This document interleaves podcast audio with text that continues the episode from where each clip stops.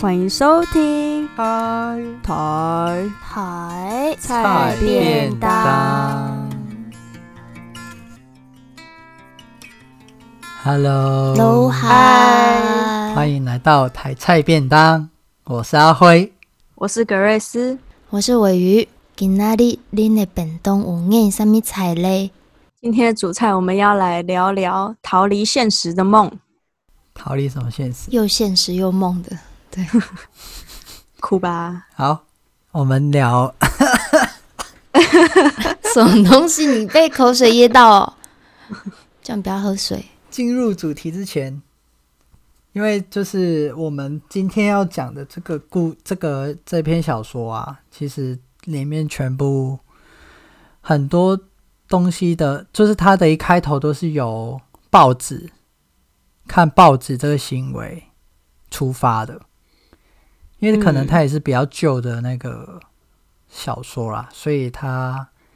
就不会出现电子报啊，不会出现网络平台，这是用嗯报赖纸、新闻，对。嗯，那我就想要跟你们聊聊，你们平常有在看报纸吗？ 这年头谁还看报纸啊？李安吧，对啊，而且而且我们出生那的你不年看代啊应该也就是差不多有进入啦有网报络纸时代哎最了好吧啊是你喜差欢不吧？多了 啦。哎呀，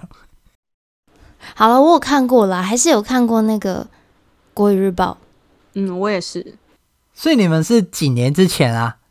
就小学谁的时知候道吧。，啊？小学哦小学小学，但不喜欢看，因为看报纸要很专注，要一字一字看。嗯，而且我记得小时候看《国语日报》是就是是是被逼迫着看的，我是是学校说定的、欸，哦对对对，就学校定，对不就是学对校要看的。你们就是要学国语，要看报纸学国语，上课的时候会跟你们一起读，好像会，这假的、就是类似早自习的一个，读哦物这样子哦，因为那个是除了上课的东西以欸外，我好像可以也有欸接收到其他社会新对闻吧？对对对会不对会，一对些啊，比较小学生版的社可会能新也闻？比较健康，就什么叫比较健康？没比有较那么健康没 quote，没有那么 quote 没有那么娱乐，娱乐，娱乐不好吗？娱乐不健康吗？对啊，没有新三色的东西、啊。何谓健康的娱 乐？我们在挖洞给他跳，这洞有点大。你们家人都没有在看报纸吗？ 家人会啊，我 会啦，还是会会。现在还会吗？Grace 现在还会吗现？在就是电子报啦，就是网络新闻等等的。嗯，现在很实体的方便报纸真的，哎、嗯，对啊，现在不实太体报看纸已经不太，就是不太会去买了。对，但我偶尔还是会买哎、你知道上次那个韩国瑜被罢免成功之后，我买一份报 纸有贴起来 吗？没有，我放在啊那哦，里都我没有记剪。得就是 之前前阵子不是有发出一个台湾 can help 的那个哦，对，广告吗？你说在纽时的那在个纽时，然吗后那时候我本来要去买，结果我根本买不到哦哎、就是我在美国是的时没候卖还是买不是到怎，样？就是超怎样市的买不不卖到报纸啊，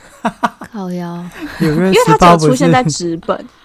嗯，不是吧？因为重点是啊那这样现听起来在有点纸讽本的刺报纸就是已经很少地方在卖了，所以想要收藏也没办法，我只我只能对荧啊幕截图喽。就是要去特定的地方跟，除非你线上订，嗯，哦对，就是那种就是一天就每天都来送报纸那一种，嗯除非你去订诶阅这样哎对，，送报对对对生，送报生这个职业现在也是应该也很是少啦，送职缺报应该也夫越来越少。送报 哎，送这是报另外一件事情。以前叫送报服，现在是送报生。嗯，对啊，总之我们现在不看，嗯哼对啊，现在不看。好，好啦，其实我们今天要讲的小说，其实也是从一个呃记者的角度去出发的，叫什么呢？叫《玉米田之死》，是平录在一九八三年的作品。那基本上这篇故事跟过去的都一样，有好几层，但是整体来说呢，故事的最一开始，我们读到有一位叙述者，也就是我，他的人位于台北。那透过他，我们听到另一则跟他有关的故事，那是他几年前在美国所经历发生的事情。这一次那个小说就没有之前那么复杂，分层没有那么多，嗯比较简单。嗯就是他刚刚讲到他几年前在美国发生的事情，所以叙述叙述者我是一个住在美国，然后在某日报上面当担任驻华府特派员的工作的一个一个这是记者台湾人，对一个记者，对，台嗯湾哼记者，嗯，然后他的这个故事开始就是他在报报纸上面看到符文，在那个符文栏上面看到一个四十岁不到的男子死亡，因为大家都是华人，就在国外，所以他就突然就发现这个符文之后，他就去指指示的指， 仔仔仔细仔细仔细，的去看这一个案件或是这一个符文的内容，然后他就发现他的死亡很特别，就是他先是失踪了一个月之后，然后再被发现尸体，所以他就引起了他的好奇心去调查。过程就是他在调查之中遇到死者的老婆乔琪，然后同事同事高丽本跟他的女儿还有最后就是他的高中同学，跟这四个人见面之后，就互相讲关于那个死者的故事，就建起建构起这个故事了。嗯，他虽然看起来像是，就这个记者看起来像是一个侦探，他在调查别人，调查那个死者，死者的名字是陈立希，陈立希、陈锡山，哦，陈三希山，三，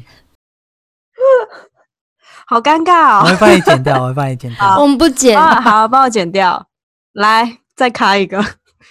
陈希山是吧？陈希山，对嗯，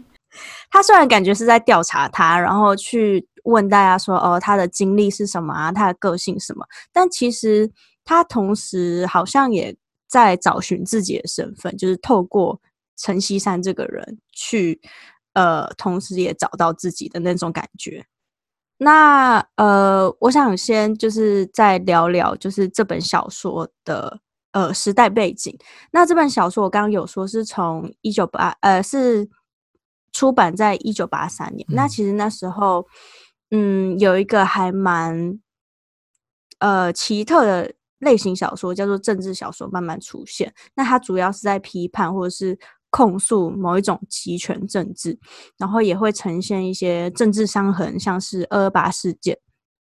那同时也会像我们今天读的这本小说一样，去叙述国族认同跟离散处境的一个小说。那离散处境就是有点像是说，呃，像陈锡山跟这个记者，他们都是台湾人，然后他们到美国，那他们在就是两地分隔之间，就会有点搞不清楚自己的认同是什么，就是他嗯不知道他的家乡到底在哪里。嗯那离散有点在处理这样子的一个处境，这样子。嗯其实这这个这一篇，就像你刚刚讲，其实它里面有很多政治伤痕的那个部分出味现，道就譬如说，它里面一直提到一个事件，就是钓鱼台的事件。然后因为这个嗯事件，所以那个死者陈弃山他有点变成黑名单，他也不能回台湾的感觉。陈锡山陈，锡山，剪进去，啊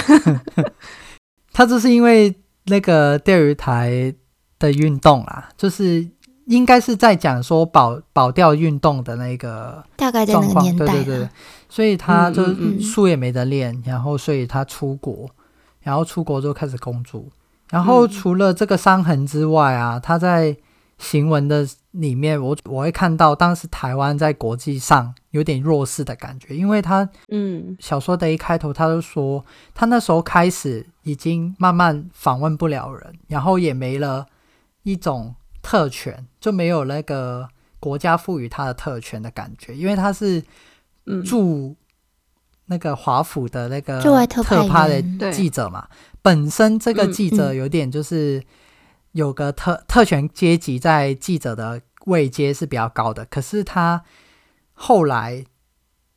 就变成他也没有特权了，他也没有因为这个身份而能够访问到一些本来访问不了的人的感觉。嗯，所以我们就可以看到他从一开始在美国华盛顿这个地方很蛮得意应该的，蛮吃吃到香的吧？中就是间可能就是对，蛮吃香的。国然际后上的但是在某一个时间点，呃，那些友邦的，就是友邦的人就开始不受他的访问，所以嗯在这这个过程，我们可以看到台湾的一个位置是、就是有点往下掉。我们如果说地位的话，然后因为这一位叙述者他本身是特派员嘛，我们从他的文字上也可以看到，他有点类似，就是因为海外特派员其实某种程度上像是政府当时的在国外的大外宣，好比说他就会为了要帮政府宣传，然后会特别嗯、呃刊登某一些讯息在报纸上。嗯对，嗯就是尤其是我们刚刚讲的讣文，呃，某一位台湾在美国的台湾人在美国死亡了，那他的讣文我就可以把他死亡的讯息，我就把再它贴啊回来台再湾，一次刊登在对对，让他知道说哦，我们政府对海外的人，就是在海外的华胞华华侨是有这样子一个，我们还是照顾他的，嗯，对，有点像大外宣的角色。嗯对，然后因为他在美呃华盛顿也是台湾在美国的一个驻外单位的所在地嘛，嗯现在是叫做驻美国台北经济文化代表处。好，对，所以所以就是当时的这个特派员，他确实可以想象，他确实是有一个优势，身份上的优势。嗯，但是这个优势是可能会随着国际外交的局势而改变的。对，就等于说，呃，在这个政治很复杂之下，他的记者身份其实是反而是消失的。对，也是因为这样，后面才会有很多问题嘛，对不对？对，开始在找东西。对他开始在找东西，就不只是他记者身份的消失，他好像就是连他自己是谁都消失了。那嗯，刚刚就是有说到说，他好像是侦探在调查陈锡山，但是嗯其实我们就会觉得他好像一直在找某种东西，但你不知道他到底在找什么。嗯，就是他好像是表面上在找陈锡山，但他是在找这个人，还是找这个人的家乡，还是在找他自己的家乡，还是在找他自我呢？嗯，因为他在报纸上看到这个这则讣文之后，他就很好奇，更想要了解这位陈锡山，所以才开始接触陈锡山周边的那些人嘛。可是，在这个嗯找寻死原因或对找寻死亡原因的过程中，他却意外得到一些共鸣。嗯，或许跟他生活不得志，在美国生活的不得志有点关系。你们听到是 不是？很大声，有啊，很大声哦！哎，好吧，啾没关啾，系。啾啾，好，嗯，他称自己是堕落中的新闻从业员。好，他有点像是就是从探寻陈锡山，然后再探寻他自我，然后再从他这个找寻之中寻找某一个家乡。举例来说呢，他在就是这整篇文章里面，他一直在说他在找寻一个答案，但是他找不到。那我们也不知道他要找什么答案。嗯那、嗯其实到小说的铺陈到后来，我们会发现说，他其实在找一个他所向往的乡土，因为里面这这这本小说的那个呃这个短片的名字叫做《玉米田之死》，嗯那陈锡山是死在玉米田里面。那为什么他会嗯死在玉米田里面呢？就是小说后来有说，因为他觉得玉米田很像台湾的甘蔗田，嗯所以那个所向往的乡土是台湾的乡土，可是我们在故事里面好像又除了玉米田跟甘蔗田的这种对比之外，又找不太到这个实体的乡土到底长得是什么样子。就是他们不管是陈锡山或者是呃记者的心里面，好像都一直在找寻乡土是什么这个的这个答案。我觉得有点像是他在边追寻陈锡山的那个死亡事件的时候，一步一步的也勾起了他自己到底为什么会在美国，然后在美国的生活到底是不是他的理想的感觉，就是他对，一步一步，他看到哦，他的他家旁边的玉米田，然后他他又想起了台湾的甘蔗田，然后他又想起了自己的台湾的原乡的甘蔗田，然后就整个连起来之后，它就变成他自己也想要回去他自己想要的那个家乡。呃，他在找寻这个陈锡山死因的时候，透过陈锡山身边的人去得知，哦，陈锡山他过去小时候对于甘蔗田的一个向往，很喜欢，然后想回去，但一直回不去，所以那样的处境让他想起了自己，嗯，以至于说我们可以看到这位记者，这位叙述者本身他是矛盾的，他好像被嗯矛盾的困在一个、可以说梦想里面，可是那梦想长怎样，就像 Grace 讲。不知道。于是嗯他回到台北，他说回到台北是一个梦，这个梦让他抛弃在美国的事业，在美国的婚姻。可是同时呢，他已经回到台北了，他又透过阅读过去的那个日记，得到一种心灵上的救赎。他又同同时怀念那个以前在美国有老婆有洋房的日子，所以是很矛盾的。嗯，所以到底他回到台北、回到台湾之后，这个梦停止了吗？好像是没有哦。嗯，可以看出这是一个记者如何在一个社会期待中的行动吗？就是他去美国找寻一个社会所期待的梦，那这个梦就是他要去美国，然后做一个有用的人，然后可能是帮赚台大湾钱，发可声能对，可能是赚大钱，可能是对，像你说的为台湾发声，但是他到了那边却发现，他当记者根本就是当假的，因为他根本没办法为台湾发声。那就是说，他根本就是在美国无法实现他心中的那个对于现实的想象，那他反而就想要回到台湾去找寻他真正的那个现实。有可能就是那个他在美国的时候的整个生活状态，生活状态跟他的理想是不预一期样的，对，对，对，所以他最后就是变成离开了他老婆，离开了他那个住在那边很久的美国，回来台湾。对，嗯老婆，我们后面可以讲。所以我嗯想有几个值得注意的面向。第一个是那个陈锡山从头到尾都不在嘛，嗯，对我们只知道他死了，但是不知道他是谁，或者是他到底是怎么样一个人物。就是他老婆啊，高中同学，就是他们的口对，中哦去小孩，再现他自己，或者他以前是怎怎样，他的性格，对他做了什么事情，全都是别人跟他他讲。喜欢什么，嗯，对他讲过什么话，对，都是陈锡山的朋友或是亲人跟这位叙述者讲的。可是透过这个，就像我们刚刚说的，透过这个过程，叙述者却觉得自己跟他很像，他们的处境很像。那除了死亡这位陈锡山跟叙述者好像，嗯，他们的心境上有点相似之外，文中的女性也蛮像的。嗯，就是他们两个对老婆就超像的。就陈锡山的老婆美云吗？美云对跟美叙云述者的跟老婆，诶，哎、不是不是，烦了烦了！陈锡山的老婆乔琪跟记者的老婆美云嗯、有一很点像，像。哪里像？就都很精明啊，然后讲话会哒哒哒哒的，就是对，然后比较比较强光势枪这样子。对。可是可是你们不觉得平路跟我们之前讲的李昂他们的他们描写的那种女性不太一样吗？嗯，真的很不一样。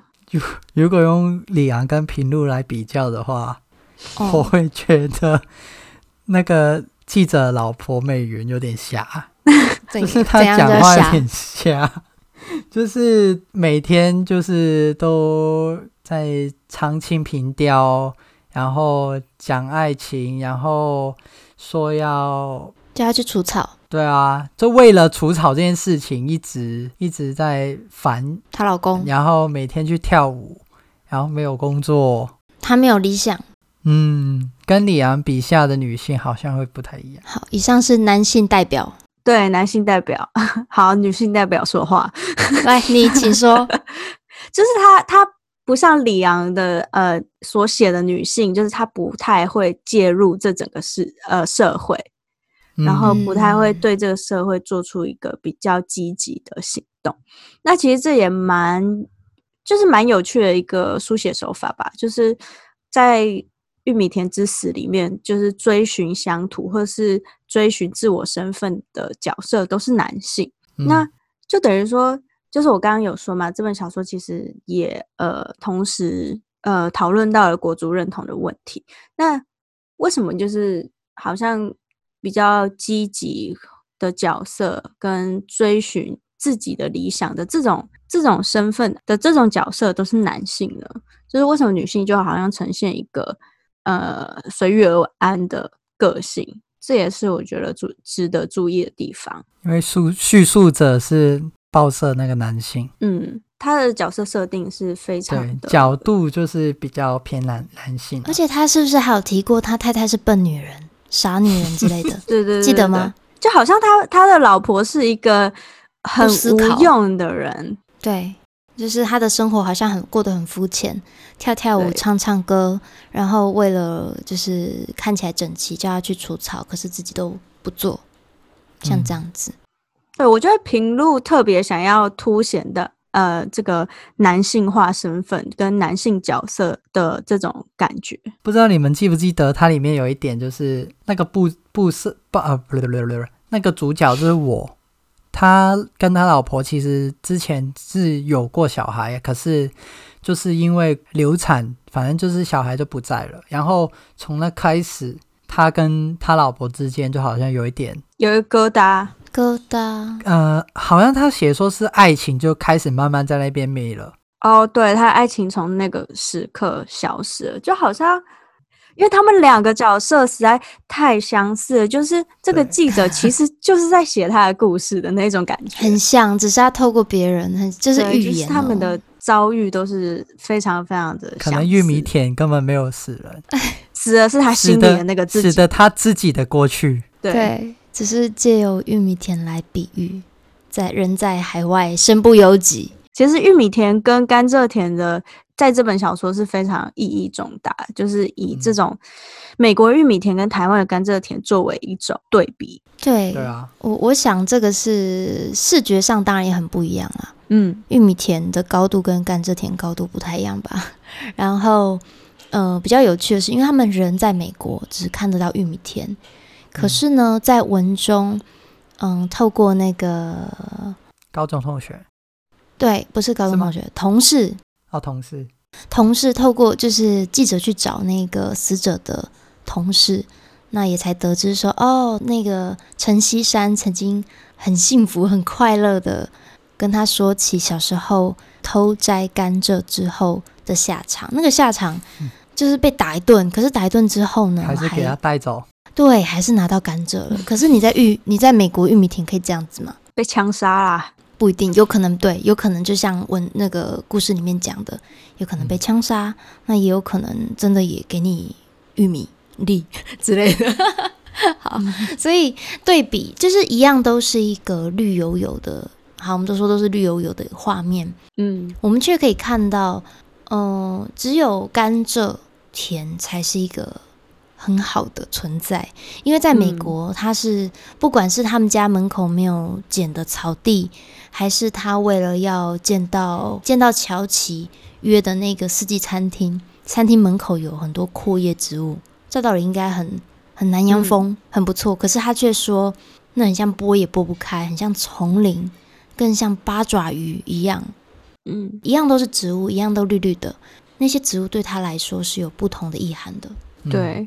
玉米田在这里好像就像是他的美国梦一样，就是只是一场噩梦而已，就是不是他所谓的那个现实，而甘蔗田才是他想象中的那个现实，也是他想要生活在的那个现实。但是他好像，嗯他好像似乎有点回不到他的现实的那种感觉。嗯，嗯，甘蔗田才是代代表他的家，可是就算回到那个家，就算回到那个家，是那个家是他的现实吗？是他的乡土吗？是他真的想要存在的地方吗？他的家是一个单纯美好的地方，嗯，在结尾我们看到是这样子，没错。嗯，可是那个单纯美好有很多种复杂的因素去构成，嗯并不是说只要一个叫做家的地方就一定是很好的。对对，啊，不是一个字面上一个空虚的东西。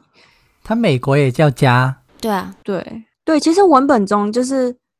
一直出现，就是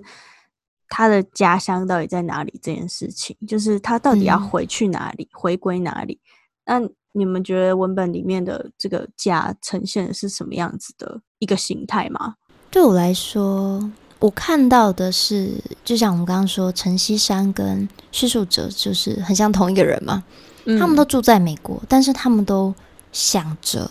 自己来的那个地方，也就是他们的嗯家乡。那那个家乡在一开始，你可能会怀疑是中国， 因为有清平调啊，有什么的。但是对，后后面我们又会听到说，哦，想回台湾，然后喜欢种，这边是写中国蔬菜啦，可是嗯就是对，我们可以看到说，他住在美国，可是他透过各种方式，不管是味道、气味、视觉还是什么，他是想回家的。那个家是台湾，嗯，对，所以他们其实最后他有说，就是最后因为陈锡山死了嘛，那这个嗯记者他就是跟、呃老婆离婚，然后回到台湾。那他最后就是离婚后有跟老婆见面，然后那个老婆就跟他说，如果你回到美国的话，或许我们有复合的可能。可是陈锡山就说，嗯，不会吧，我可能就是回到乡下，然后找一个女生结婚，然后生一个活蹦乱跳的小孩。所以对于对于这个记者来说，嗯，他的现实就是回到乡下，过一个非常简单的生活，回归到一个没有受到西方污染的一个乡土，然后在那边过活，这就是他的现实。所以不只是在台湾，要在台湾的乡下，对吧？对，但他把这个乡土跟乡下给做一个连接，嗯、对然后这个乡下其实又代表着一个未受污染的，就是很多植物啊，很淳朴啊很的纯净的的意象，对，嗯，其实里面很多对比都是呈现这样的一个状况，就是台湾的比较纯净，美国西方的比较就是一个污染的太现代了感觉，，嗯嗯，嗯，所以就有点是平路希望就是 召回那一些去美国的人回来台湾嘛啊，回来吧，美国回没家有你们想象中的好，嗯，来甘蔗田，对吧？然后里面它有一个我觉得蛮有趣的地方，就是那个陈锡山啊，他会去教导自己的女儿讲台湾话。它里面的台湾话对应该就是台语吧，还是中文？可能是台语，也可能是中文。对于陈锡山的太太来说是一件就是疯了的事情。对，你觉得很在美国，你到底为什么要教女儿去看那些方块字，然后讲台湾话？嗯，对，啊，讲到这里，其实有一其中有一个地方很有趣，就是他老婆说他女儿不喜欢他老公，因为会被逼啊，叫他女儿对做很多事情。可是他女儿说她很喜欢他爸爸，因为他爸爸比较有耐 心，然后对，愿意教他东西吧。就是嗯，他女儿应该是不抗抗拒的，可是，在妈妈一个西方的女性，就是一个做外贸生意的人，她可能就会觉得学这种东西没用的对感觉。嗯，哦，好，那我综合一下我们刚刚所讲的这些东西。那呃，有一个很重要的课题就是，这个记者，不管是记者或者是陈锡山，他们都在找一个东西。那个这个东西就是他们所谓他们心中的家。那其实呃，文本里面有讲到一段话，我觉得还蛮，我觉得还蛮怎么说嘞，蛮有感觉的，可以分享给大家。那它里面是这样说的，他说：“玉米田只是一场可笑的梦，因为田里永远种不出他要找的那个过去，就像他永远不可能回忆啊、回到童年。厝边就是甘蔗田的日子，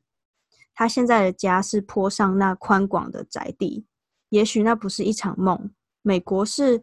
一场繁华的梦，然后婚姻是一场荒谬的梦，那钓鱼台那大概也是一场时空错置的梦。也就是说，他嗯所要寻找的那个家，在美国的这个家都是一场梦。那他的现实，他的现实的家是台湾的甘蔗田。对，那我们刚刚一直讲的乡土、乡土家，其实这是一个很复杂又一个很大的呃的概念。就是假如说我们从，因为我们三个都是念文学，那乡土就像是屁股里面的一根刺一样，就是它永远都会在那边，你永远都找不到那个刺在哪里，就是 它一直都是一个呃持续被讨论的议题，然后一个非常复杂、非常难解的一一件事情。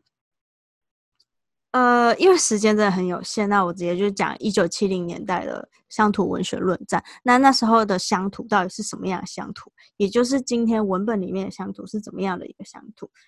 那在因为一九七零年代嘛，那经过几个重要的时刻，第一个就是呃进入到冷战时期，那一九七一年又退出联合国的一个年代，所以那个时候的台湾所要面临的是。台湾已经不是中国这件事情。那既然台湾不是中国，那台湾是什么东西呢？那乡土在大家心中到底是台湾还是中国呢？那第二个要面对的是，就是面对这个庞大的西化的风潮之下，台湾如何保有自我？那这些都是可以在文学里面被呈现出来的。所以在文学里面所采取的一种方式，就是回归那个。看起来像是没有被污染的乡土，也就是我们刚刚所说的乡下。嗯、那透过这样的回归，去找到我们自己的家。那这个家是一个跟中国不一样，跟美国这个被呃，跟美国这个西方社会不一样的这种家。其实这只是一个非常简略的去说乡土的一个概念。那乡土其实在每个不同的年代所探讨的议题跟认同的。呃，形式都是完完全全不一样。那在当今这个时代，我们自己的乡土又是在哪里？我们自己的家又是在哪里？我觉得这是一个很值得思考的议题，也留给听众们自己回去 想想看。想到想要跟我们分享，对，私讯我们或是给我们留言。有了，啊我们最近越来越多人嗯私讯，大概两个吧，拜托私讯我两个，然后一个是朋友。对，我们一起思考一下，什么情况感下，谢什么情况下你会把一个地方当做你的家，或者是你的乡，或者是你的乡土？OK，对，好，说在这边，对，你要说话，好，那我们这一次说在这边，然后下礼拜再见，拜拜。哎，等一下，你掰太快了吧？我不是我要讲，我们等要一讲下话，哎你不要这样子，人家对预告、啊，你不要这样对子。啊好，我们下一集要讲那个跟同志有关的小说，对，我们要进入到一个在台湾文学里面一个重要蛮特殊的，嗯一，个类型，对，一个非常重要的类型。那我们节目会放在 Apple Podcast、Spotify 跟 Sound On，要记得去听啊。对啊，我们没有在 YouTube 啊、 那再一次宣传我们的 IG，吞个口水。宣传我们的 IG 是 literature t w l i t t l e r a t u r e t w，我们之前都没有讲 t w，上一集好像有讲吧？上一集开始讲了有。上一对集，我们自己忘记自己的 IG 账号后面有个 T W，所以很重要是 L I T T L E R A T U R E T W。好，你可以收尾了，下次见。拜拜拜拜拜。